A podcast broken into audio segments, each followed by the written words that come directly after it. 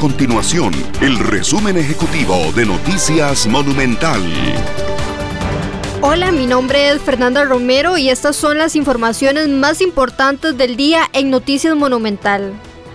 El movimiento Rescate Nacional anuncia una nueva manifestación en San José en contra del gobierno, aduciendo que existió un incumplimiento por parte del Poder Ejecutivo a los acuerdos de diálogo. Días atrás, el ministro de la Presidencia, Marcelo Prieto, y el presidente del Congreso, Eduardo Cruzan, sostuvieron una reunión con los líderes del movimiento.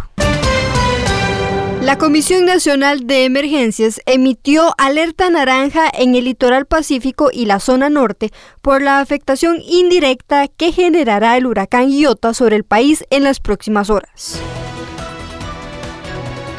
Estas y otras informaciones usted las puede encontrar en nuestro sitio web www.monumental.co.cr. Nuestro compromiso es mantener a Costa Rica informada.